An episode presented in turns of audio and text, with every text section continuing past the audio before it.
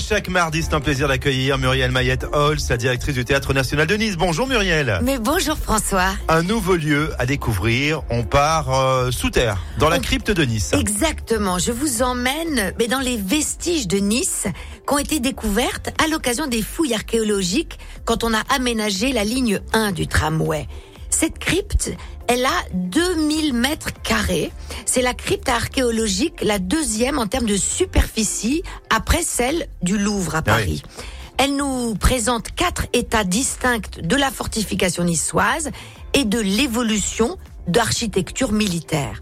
On y traverse l'époque médiévale, on y trouve une tour circulaire du XIVe siècle, des fortifications du XVe siècle avec les fenêtres de tir, et on y trouve aussi un aqueduc absolument énorme qui alimentait les jardins du duc de Savoie.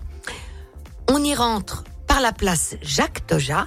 Et vraiment, mais pour les Niçois qui connaissent pas euh, leurs racines assez bien, Ouais. je vous incite à aller vous enterrer euh, pour quelques heures de visite. Voilà, c'est juste à côté de la place Garibaldi. Absolument. Merci Muriel pour cette visite de la crypte de Nice. À Ventura, suivre Michel Sardou, Daniel Balavoine, tout de suite. Et dans un instant, on se connecte à BFM Nice Côte d'Azur sur Émotion. Belle matinée.